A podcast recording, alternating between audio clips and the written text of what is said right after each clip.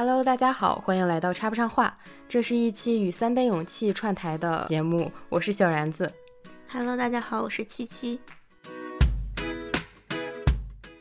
首先热烈欢迎一下我的好朋友七七，呱唧呱唧。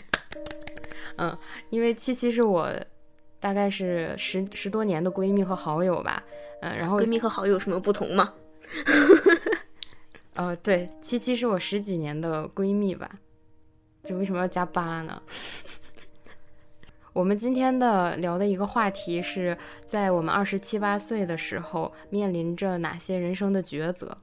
嗯嗯，聊这个话题的初初衷是因为刚好我们都进入到二十七八岁啊，对，就是这个录制的当天应该是我二十六岁的最后一个晚上。对，马上进入倒计时，还有四十八分钟。对，嗯，然后恰巧呢，因为我最近也遇到了一些比较大的人生抉择嘛，然后我就想感慨一下，随着年纪的增长，那些曾经觉得很遥远的人生话题和重大选择都发生了在我自己的身上。嗯，所以今天就聊一聊关于这个二十七八岁，可能在这个人生节点，我们必然去要面临的一些人生抉择吧。嗯。我想知道，就是你都面面临着哪些人生抉择？因为同样是二十七八岁的年纪，我们同龄人嘛，嗯，我没有感觉到我有多么的焦虑。嗯嗯，我我我是觉得我们现在面临这些问题都已经算偏晚的了，比如说很很很明显的结婚的问题，对吧？组建家庭，嗯，然后马上就三十而立这个关口，嗯二十七八岁嘛，那你可能需要去做一些事业上面的这个规划和调整。嗯然后可能也会有一些，嗯、你也毕业五六年了嘛，那你你会有一些这个呃人生在财富规划上面的一些东西，对。然后比较幸运的是，我们双方的老人还没有出现一些问题，但是身边其实已经有朋友在面临一些关于这个是父母的养老问问题，对对。嗯，所以其实二十七八岁的这个年纪不太一样，像二十四五岁的时候，我觉得面临的抉择很少，无非就是在哪儿工作，打什么工，嗯嗯然后去哪个城市，可能就是嗯毕业当下的一些选择。我觉得在这个关口回看的话，那些问题会简单很多。但是现在不一样了，角色角色更多，然后更重大，更能决定你人生走向。嗯，然后也没有像二十四五岁、二十二三岁时候觉得，哎，就算选错了也可以重来呀、就这这个时候的你的这个选决策错误的成本其实还是有点高了。嗯，但我也觉得我们现在选择的结果是错误的话，也可以重来。就是你结婚也可以离。嗯，那那我们就先捋一下我们这二十七八岁都面临着哪些人生抉择。嗯，首先第一个是刚才我们有浅聊了一下下的关于婚姻的问题，嗯，就是是否结婚，嗯，然后第二个问题是关于事业方面的，比如说你是要继续创业，还是要打继续打工，以及你打工的话，你未来是否要转行，类似一系列的这样的问题，嗯，然后第三个问题可能是我们也面临着关于嗯、呃财富规划的问题，对，那我们就一个一个展开来聊一聊吧。你有其他补充吗？话题？嗯，目前还没有想到，嗯。可能我想补充的一个话题就是关于父母养老的问题。嗯。嗯，但是我我又认为，就是父母养老这个问题，它可紧迫，也可没那么紧迫，是具体问题具体分析，它不不一定非要是我们在二十七八岁才面临这个东西。嗯，对，所以这个可以，比如说后面我们聊完了前三个问题，可以再浅聊一下这个，嗯我们各自对父母养老的一个一个想法，或者嗯是嗯面临着哪些选择之类的。嗯，先聊这三个吧。就嗯嗯嗯，那我们就先从第一个问题关于婚姻，嗯嗯，展开来说一说。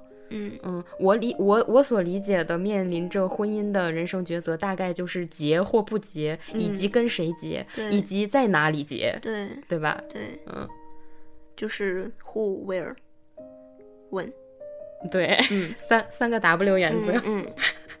三个 W 原则，嗯。不过，其实我对于婚姻没有特别高的期待，然后婚姻对于我来讲，并不是我人生的必经的一个重要节点，我不会这样的要求自己，所以可能对于我来说，面对婚姻的这个人生抉择，没有那么的焦虑。嗯，我焦虑的契机是去年十月份，我就去参加我姐，就是我很亲密的一个姐的、嗯呃婚礼嘛，去做伴娘。嗯然后在那场婚礼上，我当时满脑子都在思考，到底是哪一刻决定着说我们要踏入一段婚姻，然后嗯对关于结婚的这个对象，到底什么样的人达到一个什么样的程度，才能说决定我要跟他结婚走一辈子？对，然后这个是最开始的契机嘛，嗯然后还有一个呢，就是我现在回家会面临着很多这个长辈的询问嘛，就是比如嗯说知道我有有有对象，那什么时候带回来啊？什么时候结婚？因为毕竟嗯在老一辈的视角里面，二十七八岁已经比较晚结婚了，嗯嗯，确实，对所以嗯。就会一直就是这种这个无形的手一直在催促着我说，我可能需要尽快去决定我当下的这个对象到底是不是一个我要结婚的对象。如果不是，那么我们是不是应该及时止损，然后让我能够有一个嗯缓冲期，再去谈一个新的对象，然后能够在三十岁之前进入婚姻状态。呃，然后或者说就是，如果我觉得这个人他就是可以去有进一步发展的，那么我们为了那个进一步发展的目标，我们当下需要再去做出什么判断吗？需要去见双方父母吗？还是还是说？我们是否需要同居一段时间，看看是不是生活习惯是匹配的？就是，嗯、这些东西一直在我的脑海里面，就是需要去得到一个答案，或者是需要 push 我去做出下一个行动。嗯，其实我觉得我听下来啊，我认为带给你更就是带给你更多焦虑的那个主要因素还是来源于家庭。嗯嗯，因为说实话，我觉得，比如说两个人在一起，你认为他是否合适，你们俩是否要呃经历一段同居去磨合彼此的生活习惯，这些我觉得是没有一个具体的时间限制的，或者是年龄限制的，在任何时间做都可以，只要你们俩在这一段关系里。但是可能对于你来讲比较着急的，还是三十岁之前给家里的父母或者是长辈们一个交代，嗯，这样的一个感觉。就是我可能对我自己也会有这个预期。嗯，我比如说，我刚刚其实有提到，我是希望自己在三十岁之前能够进入婚姻状态的。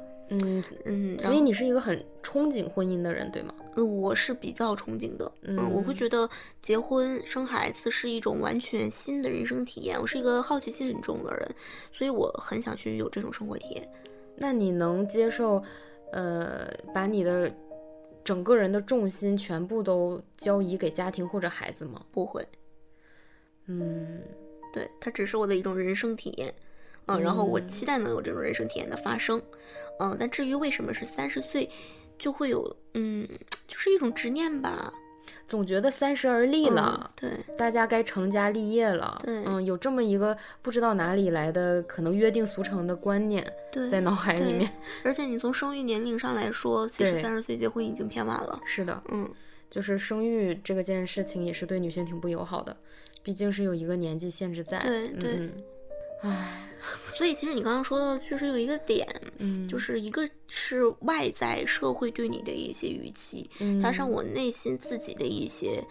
嗯，一些憧憬和预期，这些预期撞在一起的时候，就促使我在三十减二的这个年纪，嗯必须要去思考这些问题。嗯我可能当下没有办法，就是我虽然是一个事业心极强的人，但是我也没有办法说我能完全抛开这些工东西不谈，然后不不去考虑这些事情。嗯嗯，我是一个药性很强的人，就是我想要一个什么东西，我会当下就需要去做出一些战略判断，嗯，从而就导致我现在在在面对这样的一个人生抉择。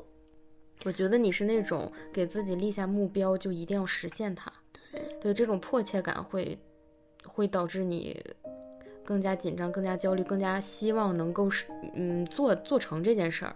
因为像也许像我我吧，就不不举别人的例子了。我觉得如果是我的话，首先我这辈子没有遇到过那种非常迫切的一定要达成的一件事儿，或者是这种心愿，可能是性格使然，嗯，这是第一个。第二个是我觉得，就哪怕我立下了这样一个目标或者是 flag，但是我最后没有达成，我也会放过自己，我不会觉得这是一件多么不可饶恕的事情，或者是我会觉得很不自洽，或者是很难过，甚至到了会内耗的地步。对我不嗯会这样。嗯对，其实道理上来说，就是你就顺其自然，让它自然发生嘛，这个道理都明白。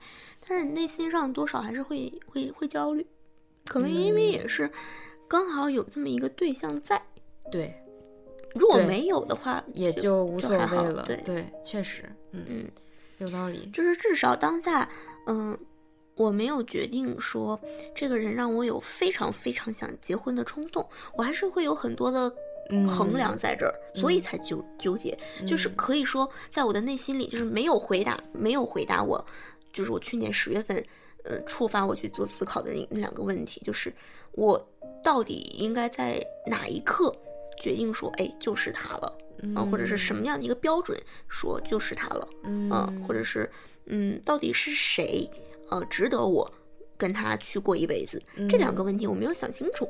嗯嗯嗯嗯，我感觉你可能是因为有恋爱对象，所以有点像隔靴搔痒，越搔越痒。嗯，就是已已经有一个对象了，你就总会觉得，哎，这个目标好像达成了一半，但又没完全达成，就老想再使一股力，看能不能够一够，对，对，就能够达，能够看看能不能做成这事儿。嗯对。然后还有就是，嗯，嗯，有很多人说婚姻它其实是需要一时冲动的，对我同意，我赞同这句话，就是因为我现在没有那个一时冲动，所以我才纠结。但是你的人生中，以我对你的了解，很少会出现 一时冲动的时候时啊，刻吧？很多很多，我的真的吗？辞职也好，或者是换城市啊，或者是谈恋爱，尤其是在嗯，就是两性关系上，我还是很冲动的，嗯，上头很快，下头很快那种。嗯，上头下头这个我我我理解，但我觉得你的辞职换城市之类的，我不觉得是一时冲动，而是你其实自蓄谋已久。对 你只不过是当时刚好有了这个节点，其实那个节点你可以说走就走，你也可以再缓一缓，但是只不过你选择了说走就走，嗯对，但是这个不能解释为一时冲动，我认为，嗯嗯。我觉得你还是不会打没把握的仗，否则也不会在婚姻面前这么，对对，是吧？所以我很想问一下听众朋友们，就是 当你没有决定说这个就是他了，或者是你没有想要去结婚的冲动，是不是就意味着这个人可能不对，嗯，还是还有还不对。但就算是你没有那个一时冲动，其实从客观条件上来说，我们相处这么久了，各方面其实也挺合拍的。那嗯，那就其实从客观意义上来说，他还是一个比较适合结婚的对象。那嗯嗯。哎呀，我真没想明白。我不知道大家在面对这个婚姻问题的的，就是要不要结、和谁结、什么时候结的时候，有哪些判断的标准？嗯，欢迎我们的听众小伙伴可以在评论区和我我和七七沟通一下。对，因为我嗯们都是同样年龄的人，我们俩都未婚，我们俩都没有进入婚姻状态其。实我们都不知道是嗯什么样的标准。对嗯，我就是需要标准，我真的是需要标准。对你真的是一个非常需要一个标准的人，然后你你去执行，嗯，对，然后你按照这个标准去去找去定义，然后去执行。对。嗯还有啊，就是为什么这件事情它变得重要了？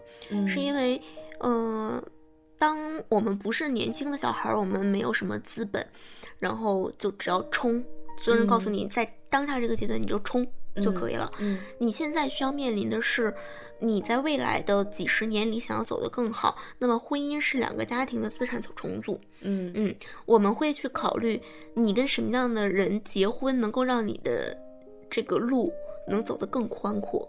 其实两个人成为伴侣，他真的会给你带来新的人生体验和新的能量。嗯嗯，对，就感觉伴侣这件事，呃，伴侣这个角色和身份比较特别，就他不光是提供给你情绪价值或者是感情上的依靠，就可能在财富上，就像你说的，因为婚姻嘛，你就是要共享财富的这这这件事儿的，对，嗯就可能也会有一些其他的因素在，嗯，只要如果结合的好，两个人的力量会更大。那么，其实你的嗯人生会打开一番新的天地。嗯，嗯我就是那个你的合你的有有人生有限公司合伙人，嗯，嗯对。对，年轻的时候不会去考虑这些，就是我初我初出茅庐，我勇而无畏，我就一个人去去就去广阔天地就就行了。嗯嗯，但是当下呢，我觉得，嗯，就是一个人继续打拼，感觉有点腻了。嗯，但是呃，但是说到你你你对这个婚姻问题的困惑哦，其实我也突然间就我也，嗯，我刚才也有一点思考，就是可能我们的前辈们，比如说我们的长辈们，或者说在我们之前结婚的那些人里面，他们没有一个人是你这样要求要像你这样要求这么明确的。嗯，就是比如说一定要符合什么样的标准，甚至有的人可能都没办法有你这样的眼光，能够很精准的预预测到两个人的结合，未来可能会给他的人生，呃，变出更更大的能量，或者是走走成更宽的路径。他们甚至都没有这样的一个展望，于是他们就可能只是当时遇到了这个人。然后在一起了，时间到了，就我们总说那个嘛，时间到了，于是两个人就步入了婚姻的殿堂，这样，嗯嗯嗯。所以我觉得，也许哦，这个世界上关于这个婚姻的这个答案没有一个标准答案，嗯，所有的答案都需要你自己去亲自走了，你才知道怎么回事儿。就像我说的，我我也。我可能本身是一个比较消极和悲观的人，我不是很相信，就是婚姻是能百分百成功的，我也不会抱这样的预期。我觉得能百分百成功的婚姻太罕见了，太稀少了，并且伴随着那种没有任何负面情绪、负面能量，然后，嗯，没有生活和婚姻摧残的这种，呃，婚姻是更少之又少的。这种我们可以应该叫做优质婚姻生活吧，太。这种概率太小了，嗯，然后我又不觉得我会是那个幸存者，我肯定是大多数，平凡而沉默的大多数，嗯。嗯，所以我就会觉得，就是不要把离婚当成一种失败，嗯，它只是一条路没有走通而已，而走通这条路的人其实是比较罕见的，因为很多人走这条路可能是一直在靠着意志力或者靠着对孩子的爱、对下一代的爱、对家庭的责任而维系下去的。嗯嗯嗯，所以不见得就是这条路一定要是一个善始善终的结果。我认为，嗯，就是不要。我个人对婚姻的期待没有很高，对，所以可能对于我来讲，呃，成家这件事情还谈不上焦虑，它还排不在我的那个心头的那种呃计划的顺位表上。嗯，对，哎，那是因为其实我觉得我们相对来讲是比较。比较在发达城市嘛，然后接受过相对良好的教育，所以整个思想意识是比较超前的。然后我们会觉得，我刚刚说的这些问题，可能它也不是问题。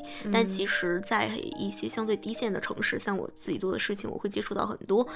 跟我们同龄，甚至比我们小的一些姐妹，她们就已经完全进入到人生的一个新的阶段，就是结婚生子回老家，就是那样的一个人生阶段。其实确实是在这个社会传统意义上，对二十七八岁的女孩来说，会希望你尽快安稳下来，尽快成家，尽快生孩子。对，这是社会对这个东西它是有预期的。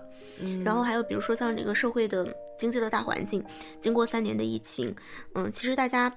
在自我意识上，多多少少会有一些反思，嗯，就是个体对个体而言和对这个时代而言，不管是消极的这个看法，还是说，嗯，会重新去思考自己到底想要的是什么吧，都都都会有一些大环境上的影响，因为毕竟它整个就是一个下行的趋势，对，所以会驱使我们去做一些关于自我的思考吧。嗯，如果以后真的有这样一个人。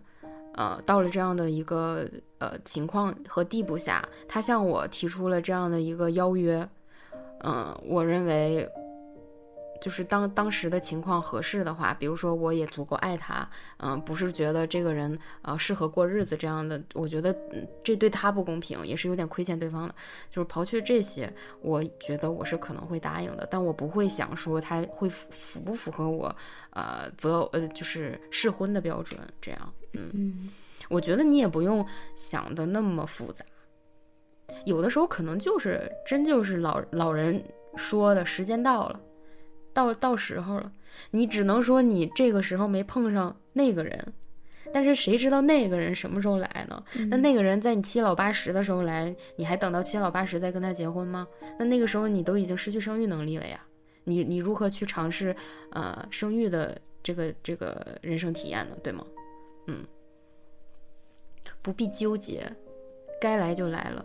嗯，或者是我觉得可能也许到了那一刻，你可能也就知道你是 yes I do 还是嗯。No I don't，就是可能这个问题需要对方勇敢的踏出这一步，跨出来，然后把问题抛给你以后，你才知道你那个时候是想答应还是不想答应。我我还蛮期待的，说实话，我不知道，不是因为你现在没到那个情境，嗯。就是你现在想象也是想象不出来的，肯定得是等真实发生以后，你才知道到底是怎么回事儿。嗯，我还蛮盼望的，不知道为什么我在这 还特别的期待。你是着急当伴娘了是吗？也不是啊，我对婚姻这事儿是一点儿，就是那个嗯讲究和执念都没有的。哎，我不我不记得我有没有跟你讲过，我以前是有想过我的婚礼应该是什么样子，但是后来我的想法是，我的婚礼如果一定要给双方的长辈一个交代的话，就是双方的长啊，辈是、你跟我讲过，对，是比较守旧，一定要有这样的一个仪式的话，那么我们我会和我的未来的先生可能呃做一个比较小的那种专门为长辈和亲戚开放的这样的一个宴席，然后去走一个婚礼的仪式。但是我觉得对于我来讲，这个仪式并不是很重要，那我可能就。嗯，就是另另一另一趴，我可能就会非常 chill 一点，就是叫一些我的好朋友们，然后大家大家甚至我觉得都想穿什么穿什么，就不要有任何的束缚，就像在来参加一个很普通的一个 party 一样。然后我觉得就是可以大家一起快快乐乐的，就是开个 party 或者是呃吃个饭这样，对，就很简单，也不需要有那种什么。呃，新郎致辞，新娘致辞，什么呃互说誓词，然后交换戒指，什么就就新郎亲吻新娘，不需要，就是开心，就是开心。我认为开心才是为我庆祝我婚礼的最好的一个、一个方式，对。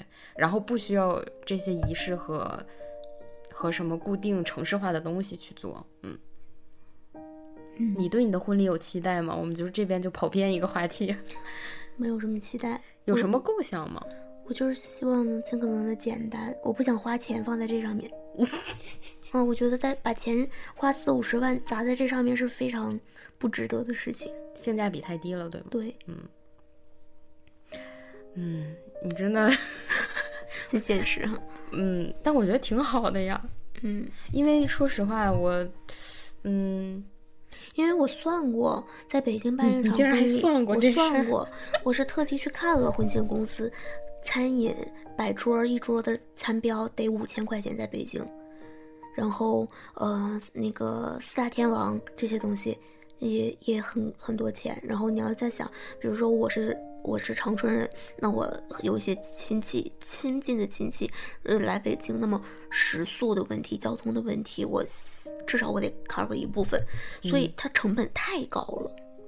所以其实我如果结婚，我，哎呀，就是你没有考虑回老家结吗？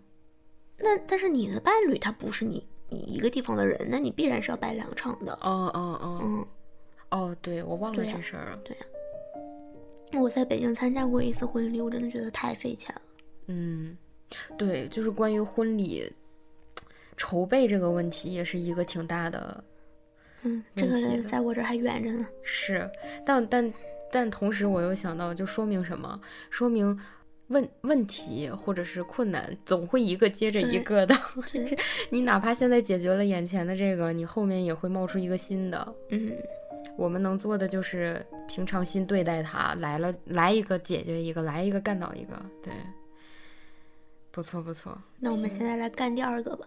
行，我们来我们来干一干这第二个那个重大的人生抉择。嗯，是事业方面的，比如说呢，就是可以展开讲讲吗？就是，嗯，我我不知道其他人啊，我自己一直都觉得我是要创业的嘛。嗯然后，呃，我当时在毕业的时候，我就决定说我要在二十八岁的时候创业。嗯嗯这么具体，对就已经具具体到这个二十八岁这个节点了。对，我不知道为什么，当时我的所有的哦脑子里面都是说我要二十八岁创业。哦，那你这个挺了不起的，嗯，你这算是对人生的一个规划吗？也不算是规划吧，就是有个执目念。哦，目标，我就觉得是冥冥之中的天意在引导着我，应该在这个节点要去创业。呃，我一定是要一个是一个会去创业的人。嗯，然后那个年龄呢，它没有发生在刚毕业左右，而是说我要积累个呃五年的社会经验之后，然后我去做创业这件事情。嗯，对。我其实觉得挺了不起的，而且我觉得，嗯，敢于创业的人是非常勇敢的。嗯嗯，因为创业的风险，我认为还是蛮大的。嗯，其实我觉得关于事业这儿的抉择，不是人人。说句不太好听的话，不是人人都能有这种面临选择的情况的。对，嗯，有的人可能真的就是就被迫，嗯，一辈子可能就深耕在某一领域了，或者就长期扎根在某一个岗位上面了。嗯，但是我们来聊的是存在各多各呃更多可能性的一种情况。嗯，我觉得他。就是从去年开始吧，到现在，呃，我们身边有非常多声音啊，一个是大厂裁员，对吧？因为我是互联网行业的，大厂裁员非常多，是的，呃，然后第二个原因呢，就是失业的人，就是不是谁裁员啊，就是有工作的人，他们的收入会也会有下降，因为疫情原因导致的嘛。其实蛮多人是受到影响的，收入受到影响的。那么你的，呃。这两个原因会导致现在的车打工人他的不安全性会很高，啊，不确定性会很高，啊，所以很多人都开始去追求所谓的第二曲线，嗯，这是第一个契机，就是当我们在这个关口去思考事业这个事情的时候，是被大社会的环境逼迫着我们要去思考，你不能只有一个收入通道。嗯，就是对于打工人来说，嗯，然后第二个契机去思考这个问题，是因为，呃，我们现在很多年轻人的自我意识是在不断觉醒的。对，啊，我。就是比包括说去年火的那本书，就是毫无意义的工作，嗯嗯嗯，啊，就很火嘛，嗯嗯，就是现在的年轻人，他越来越开始去追求我生命的价值和意义是什么，我到底应该去做什么？工作于我而言到底是什么？我该怎么去追求生活和工作之间的平衡？对，呃，而不再像我们的父辈，就是嗯，接受上面的各种思想的指引，然后我就按部就班的去工厂里面打工。赚钱养家，嗯啊，然后走那一条固化的通道。是的，现在的年轻人，说实话，比起我们的父辈，更去追求生命的意义和自我了。对啊，那当你的自我意识开始觉醒的时候，就不得不去逼迫你思考：我工作到底是为了什么？我该选择一个什么样的工作？是的，我该怎么样子去养活自己嘛？是的，对，这是两个大的契机嘛。那就我而言。呃，就我而言是刚好，我本来是就是一个想要去创业的人嘛。我在大学期间其实就折腾过不少事情，然后当时就特别明特别明确的是，我一定会去创业，但不会在大学刚毕业的时候去做。我我会在这个二十八岁左右，呃，去创业。呃，那也恰好，我从去年开始去做了一些自己的事情。然后这个事情呢，我做的时候我觉得很开心，它也有比较大的一个商业模式上的想象空间吧。嗯。所以，我当下我就在去思考，我要不要创业，我要不要辞职啊，我要不要自由职业，就这些问题。嗯嗯，呃，像我这种是有了副业，有了第二曲线啊，我要不要离开当下的安全圈、舒适圈，去做一个新的事情？那身边还有很多年轻人，就是就是没有第二曲线，他们就是非常的迷茫和困顿，想要去找我怎么样才能够摆脱，呃，长时间打工的这个状态。嗯，就是这这两种情况嘛。二十七八岁的年轻人，其实在面临的事业发展的问题，其实应该就是这两种比较多。嗯嗯，我我感触也挺深的，就是关于你说，嗯，年轻人的自我觉醒，就是好像哦，我觉得我我们这一代人更多的去问自己一个问题，就是我们真的要。做这份工作一辈子吗？然后我从这份工作里面能得到什么样的呃价值认可呢？嗯，就是我是有使命感吗？嗯，然后我真的真的热爱吗？就可能更多的是围绕着自己出发去看去衡量一份工作是否值得我去做，或甚至是卖命。嗯嗯，我感觉这算是以人为本吗？其实。嗯，是是这样子的，就是，嗯，父辈啊，他们那个年代的物质生活比较匮乏，所以他们不会想这么多，他们每天思考的就是我怎么填饱肚子，怎么让全家人吃饱穿暖。嗯，怎么让孩子得到更好的教育教育和生活？对对，嗯就就就是这些。但是现在的的年轻人，因为你的物质生活非常的丰富了啊嗯，那你必然对精神上面的追求就会更多。对，然后再随着你整个全球化的视野的打开，呃，你能接触到各种各样的人，形形色色的生活方式。信息爆炸的时代，现在真的是，对，嗯对然后呢，还有一个客观原因是，当前的经济形势它其实是在一个，在我看来是一个交替期。嗯呃，就是第三次工业革命的尾声，第四次工业革命可能比如说 AI 的到来，我们嗯在一个交替期。嗯呃，很多人会去思考我怎么样不会被人工智能所替代。嗯嗯然后也是在这个交替期，经济相对来讲比较动荡，嗯是整个大环境相对消极，所以要迫使你去思考这些东西。嗯嗯，我我的观点仅代表我自己，我是那种很难，嗯，委曲求全我自己去做一份自己连认同都达不到的这样的一份工作，并且长期的进行它，甚至说做一辈子，我是觉得没有办法做的。对，对，所以可能对于我来讲，尽反反而尽早的了解自己到底能做什么，想做什么，能长期做什么，擅长什么，才是更重要的事情。而且我觉得，对于我来说是相当于一劳永逸的事情，就是会少了很多中年的困顿和挣扎。嗯，我觉得很多中年的困境其实就是来自于，就是这种自我觉醒以后的挣扎，嗯，但是你当时的那个人生节点，你又会面临着更多的责任，更多的物质负担，然后更多的改变的风险，对，嗯，所以可能会陷入一种困顿和挣扎。但是像我们现在，其实我现在就一直觉得我。我光杆司令一个也没有什么好失去的，然后我的父母好在现在的年纪还不用我太操心他们的养老问题，嗯，那这个时候我是不是尽快能找到一份我自己认可的，然后我可以长期做下去的工作，以及探索出来一个我自己更合、更适合我自己，然后自己更喜欢的一种工作模式，嗯，能让自己更加愉愉悦，或者是更加呃投入到工作中的这么一种生活方式，是比较重要的事情，嗯而且我觉得也挺好的。对，我不会觉得我现在可能，嗯，在探索期没有什么收入，然后就很凄惨。我觉得这反而是我必经的一个阶段。嗯，嗯嗯像我刚刚说的就是，面对二十七八岁的这个事业发展上面抉择，不有两种情况吗？嗯，一种是在探索期，对，就是在探索我如果不想一辈子打工，我应该靠什么吃饭？或者是探索我不想做现在这个行业，嗯我想做哪一行？对，就是转行业，我觉得也是同样的对一个问题。嗯、对，然后呢，像我呢，我是属于纠结期，或者叫做嗯切换期。你是属于选择太多了。嗯，你现在到底想选择哪条路？对，嗯，因为你现在又面临着可以创业，因为我觉得你的副业做的也挺，呃，有声有色、风生水起的，对。然后你同时你的主业也做得很好，嗯、我觉得工作的发展前景也还不错，嗯。那你现在可能选择性就更多，对，嗯，反而也是一种会让你面临这种抉嗯择的状对态。现在这种抉择，其实我大概率心里已经有谱了嘛。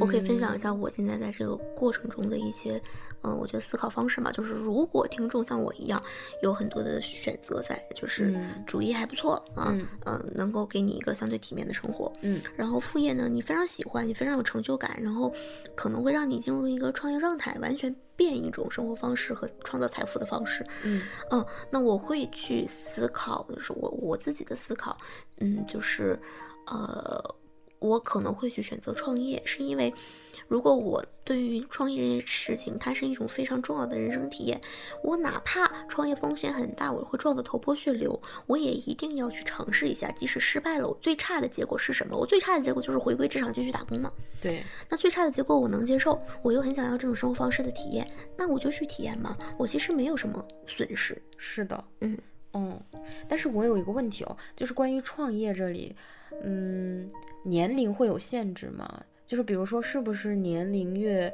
小的人，相对他创业的成本越低，风险越低，或者说你抵御风险的能力越越越强？双刃剑，双刃剑。你年纪小的时候，你去创业，其实你的识、你的见识、你的资源积累的并不到位嘛。嗯，呃，就是输呢，你也没什么可输的，反正就还好。呃，年纪大的人呢，他可能考虑的会更多一点，但同时你的风险也更大，然后呃，你的这个就是见识更多，资源更多，你能把这个事儿做得更成功的概率会更高。但同时，哦因为你年纪大了，你要考虑你的家庭问题啊、嗯你会不会倾尽你过去十年的所有的积累？嗯那你的风险同时也会更大。对，所以都是一样的，就是一双刃剑。其实这么一看，就是还是各有利弊，对可以说是相对平衡。对，嗯然后你看，像我，我为什么在纠结这件事情，就是，呃，几个方面嘛。第一，就像我说的，呃，我过去的那一份工作，其实相对来讲能给我一个比较体面的生活，是的，嗯、然后其实也没有很辛苦，呃，也没有很累，它会是一个还不错的工作，就是嗯。还不错的工作，嗯，呃，和一个事业是没法比对的，，呃，和一嗯。个我很想去尝试的新的生活方式，但可能不会给我那么体面的生活的这这这这两种之间的选择。嗯还有就是我对于创业嘛，嗯、我会担心就是这件事情我可能做不了太长时间为什么？啊。怎么说呢？我觉得这个社会变化太快了。嗯，就是虽然我能相信我可以及时去调整我的业务模式，但是，嗯，现在百分之九十的东西它都可能不是恒定的，嗯，它都会有风险，它都会发生变化。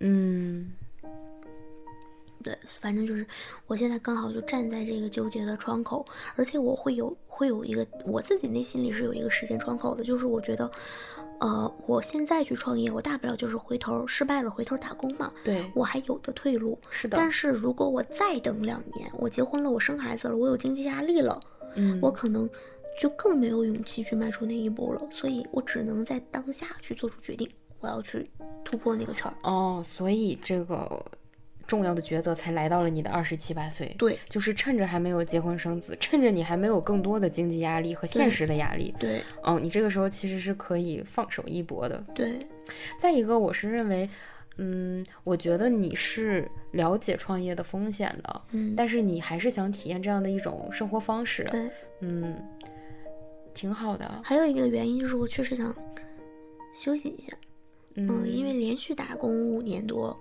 嗯，确实。我基本上没有休息过。我上一份工作的切换是我周五 last day，周一入职新公司，嗯，而且还是换城市，嗯，不，哦没没换城市，城市，对哦，对对是是还是北京从从从朝从海淀到朝阳，嗯啊，哦哦，嗯，还要换房子，嗯，是，反正就是太累了。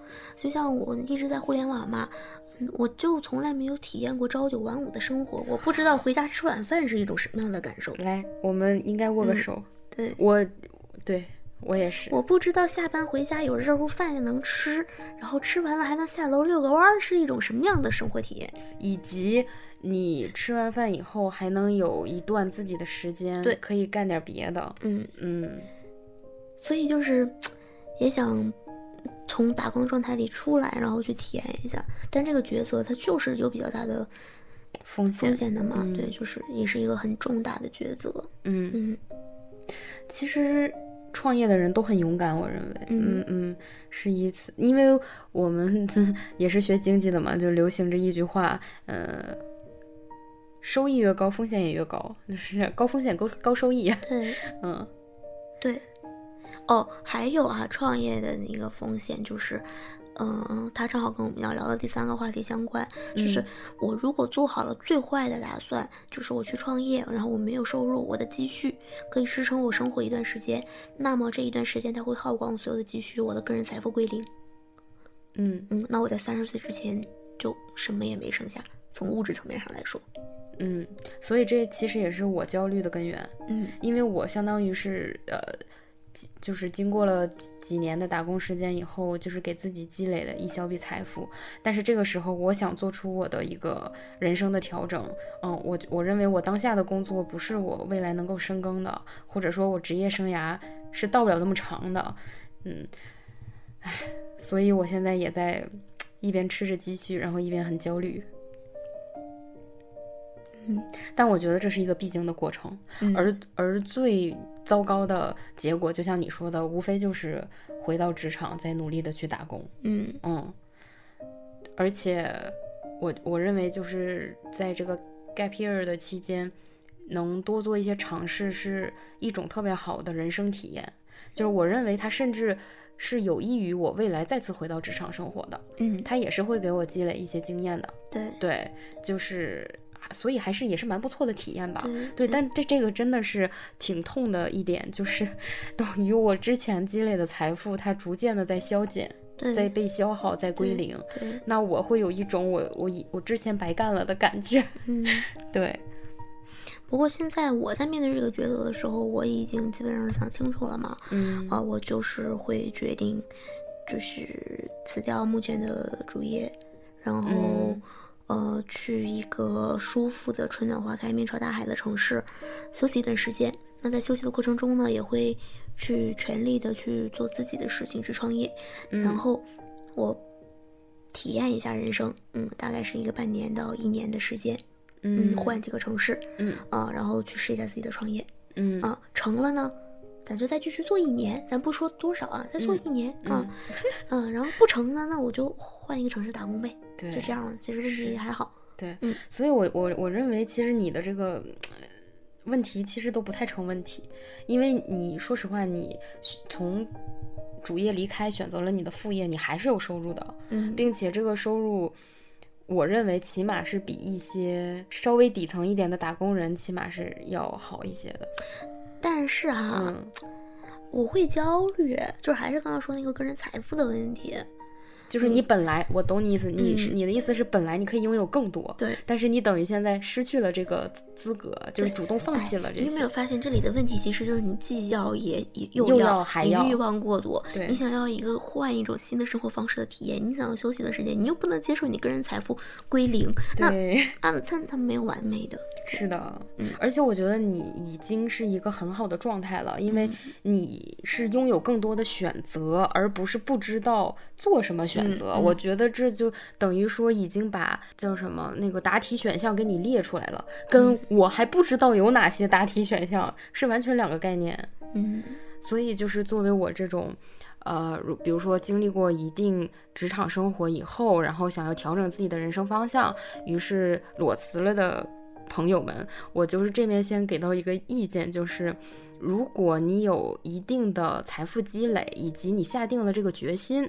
那么好，没有问题，你你可以裸辞，并且你你在裸辞期间是有一定的规划以及真的去做了一些事情的，这个很重要。就是你不是说裸辞完了 gap gap 期间就是在那儿放羊了，这个咱不做对自己未来没有意义的事儿啊。嗯然后另一个就是，我认为其实更好的一个方法，还是你在主业的基础上去先发展探，去先发展，先探索一个副业，就是看你未来也许的转业的方向，可以是转向你的副业也好，或者是以后当你副业做大做强了，可以 cover 掉你主业收入了以后，你再放弃你的主业，正式把你的全部精力投入到副业也好，嗯，就是起码有这样的一个主业保底。然后副业探索这样的一个模式也是挺好的，嗯。嗯，起码会缓解一部分焦虑，我认为。嗯、我现在坐在这儿去谈这个话题，我已经是想明白了的状态了。，对，其实再往前倒推，我大概有几个阶段，我可以分享一下我的心路历程。好呀好呀，我对于这个问题最迷茫、最内耗、最纠结的第一个阶段，就是我的欲望是完全朝向于物质的。我会把我做副业和创业这件事情能不能给我带来更大的物质收获，当做是一个哦目标。一个衡量标准。对，嗯所以那段时间我非常痛苦。啊，我会去，当时我心里下的标杆就是我的第二曲线应该能够获得比我主业的收入更多的时候，我才去断掉我的主业，去选择副业。嗯那样对我来说压力巨大，因为创业它就是一个有风险的事情，尤其是我还在起步期。然后，而且我说句实话，如果你的副业已经风生水起到可以 cover 掉你主业的收入的话，你在副业投入的精力一定是更多的，它嗯甚至也许哦是要需要你跟你的主业投入的精力持平的，这是一件对你就是负担非常大的事情。我认为任何一个人都是，因为他毕竟不是机器嘛。对。然后呢，在这个阶段里面，嗯，哎，我刚才要说什么了？我也忘了，被你打断过去了。哦，不好意思，那那既然如此的话，我先趁着这个时机对你说一声生日快乐，啊，到点儿了是吗？生日快乐。好的，好的。嗯，嗯，希望你在新的一年、新的一岁里面可以做出不让自己后悔的人生抉择。嗯我觉得就是做了决定，咱就不后悔了，嗯，因为咱做的时候就想到了咱能承担这个失败的风险。对，嗯对，咱就是这么潇洒炫酷一人儿。嗯哎，嗯嗯嗯，就是当时那个第一个阶段嘛，就是我对创业这件事情的预期特别高，就会让嗯我非常的内耗。就是我我我做创业这件事情，我其实挺开心的，挺快乐的。但是因为嗯我对它有更高的物质上面的预期，它就会把我的那个不快乐给释放出来，我就会觉得压力好大，然后内耗很大，我就整个人都很累，然后又要纠结在到底是辞不辞职，然后创不创业的这个内耗里，我就是非常难受。这是第一个阶段。嗯然后第二个阶段呢，我和解了一部分，就是说，呃，其实呢，我的副业收入不一定非得比主业收入那么高，我只要副业就是大不了做不成功，我再回来打工嘛，最差的结果我也能接受对，就可以了。这是我的第二阶段。嗯嗯，但是第三阶段是我现在想明白了，我想要的无非是一种新的生活方式，所以我即使分文不赚，我也觉得那个东西是我更想要的。其实就是在逐渐的放低自己的预期，找到自己真正在意的那一件事情是什么。对嗯可能当下过了三个阶段，它已经不是我最开始想要的很强的物质基础，对，然后多么一帆风顺的事业发展，而是我想要休息和换一种生活方式。这个时候，我对于我副业的预期和我创业的预期没有那么高，我能从中享受到非常多的快乐。嗯嗯，然后呢，我对于主业那块儿又没有那种 损失、厌恶的那个心理，嗯嗯，我就相对来讲比较舒服了。对于这个角色，嗯嗯，我觉得还是找到那个核心的点。一件事情，那一件最重要的事情核？心的点，因为说实话，你如果真的单纯只是因为物质以以物质为衡量的话，其实你就不会那么想创业了。嗯嗯，因为它是一件不稳当的事情，但是你的主业已经很体面，很能提供给你现在想要的物质生活了。好的，那我们就趁热打铁来说一说第三个那个重要的抉择吧，就是嗯关于财富的问题。其实刚才聊了不少了，就是嗯。个人个人财富这个问题嘛，因为像这个养老的问题最近也比较热嘛，个人养老金啊什么的，是的，嗯，然后像这个，如果我们选择在当下啊选择了一种自业自由职业的方式，我们又没有那么强的经济预期，那么我们也没有什么积蓄了，那么其实会有一点担心财富积累以及养老的问题。是的，嗯。嗯，你怎么看这个问题？我认为这个问题它时刻都存在着。嗯因为我觉得我们打工的时候，也不是说这个财富就能积累下来的。说句实话，我以前打工的时候，虽然嗯月月薪也是就是还可观，但是我其实基本上一个月也存不了什么钱，就是它是很微薄的一种积累的过程和方式。我认为，如果不不进行一定的理财管理，呃，让钱生钱的话，就光靠我这么打一辈子工，我积累下来的财富真的是微乎其微的。我真的就只能靠年、嗯年年限说话，就是每一年一年滚一年，一年滚一年，这样积少成多有收获。我大部分其实我在第一份工作离职之前的大部分财富积累是源于我的年薪。呃，不是，那叫什么奖金啊？奖金，对对对，说错了，奖金。对，其实月薪基本上，尤尤其还是在呃上海生活的话，生活成本还是蛮高的。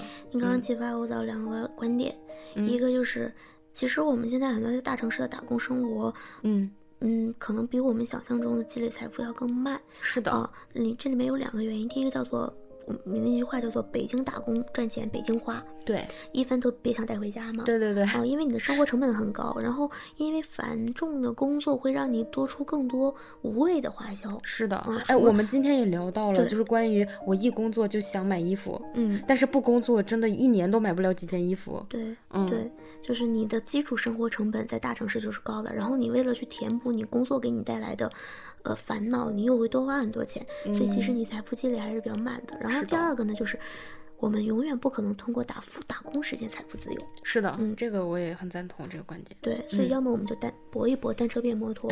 嗯对，而且要么呢，就是我觉得去其实去一个生活成本相对较低的城市，然后如果你能够养活自己，哪怕收入是你在大城市的三分之一，嗯打个骨折，嗯啊，但是你的生活成本降下来了之后，你可能每个月还能剩个两千、三千、五千的，是的。就很很好了。是的。我现在日常我也是没有钱存的，我也是得靠奖金才存得下来。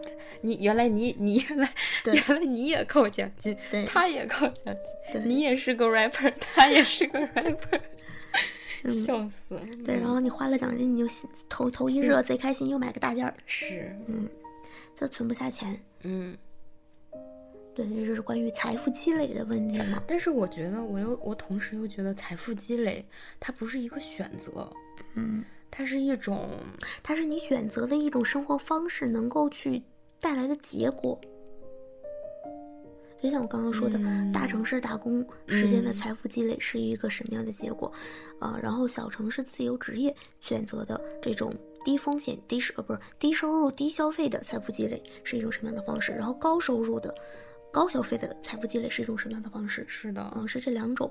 然后还有一种呢，就是高风险，但是可能会带来高收入的这种嗯创业状态，能够给你带来的财富积累的路径是什么样子的？嗯，还有就是你的三条路，你人生很长，你能走到哪儿，它的不确定性是不确定的。对，嗯，所以这个不确定性又给你带来当前你去决定这三条路的时候，你的那个风险是什么样子的？嗯嗯，你当下高消费、高高高收入，和你当下低消费、低收入，和你当下高风险、高收入，他能走多远都不确定，是的，所以他的决策就变得更难。嗯，我甚至觉得一个普通的人这一辈子可能是打这三种方式的组合拳，嗯，就是一个阶段咱做一个阶段的事儿。也有可能。对对我，我甚至认为是这样。嗯嗯，对。然后这个是就是我赚钱和花钱之间的财富的问题嘛。嗯，那还有现在比如说像购房这件事情，嗯嗯、要不要买房？然后像我买了房，我我我怎么装修？嗯，嗯，怎么做房产投资？你你是对，自我在面临这个问题。对你是自住啊还是投资？对嗯对，因为刚好当下我有一套房产要交房，然后呃，我就需要去考虑我要不要从我的积蓄里面拿出这笔钱去装修嗯啊，然后还是说我直接清水租出去嗯啊？呃，装修呢就意味着要掏空我很多积蓄，那么我自然自由职业的这个储备基金就会受到影响。嗯那我清水出租呢，就是它的那个单月的收入会低，但是呢，我不需要一次性投出一笔钱，同时可能会面对着包租出去的一些风险。反正就是对于房产的置办和投资的方式，对我来说，也是我当下去面临的一些选择。你说你二十四五岁的时候，其实不太会面对这些选选择。嗯，然后还有就是像我今年过年的时候，我一直都想给我爸妈在长春买套房，嗯这些对我来说都是很大的一种压力和选择。嗯就嗯，也是一个在这个阶段会比较困惑的一些抉择吧。嗯其实我觉得今天的这一场深夜聊天，不是说想要通过，呃，他去给大家传递一些什么样的方法，嗯呃，这个经验，其实没有。我觉得完全就是去剖析我当下面对的这些人生抉择。呃，我也希望听到一些经验。嗯嗯，然后分享一下我当前的思考方式，然后也想听听大家对于我当前的一些思考方式的一些建议，嗯可能是嗯这样的，然后我们双方去沟通碰撞，然后看能不能有新的一些思考方式。嗯，以及也许我们。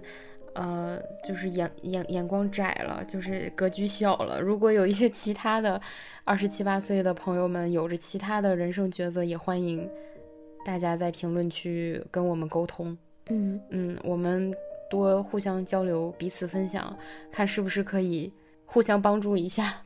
对，对，因为确实现在的这个节点啊，这个年龄阶段就是要面临这些问题，嗯再往后可能就是生育问题，呃，父母的养老问题，嗯就是其实人生大事儿就是这些。而且女、女性的生育问题还会伴随着后面的就业问题。嗯，对，就是中中间还挺挺复杂的，对，就是还有一些衍生的问题需要也需要去思考。嗯，禁止套娃，突然想到这句话。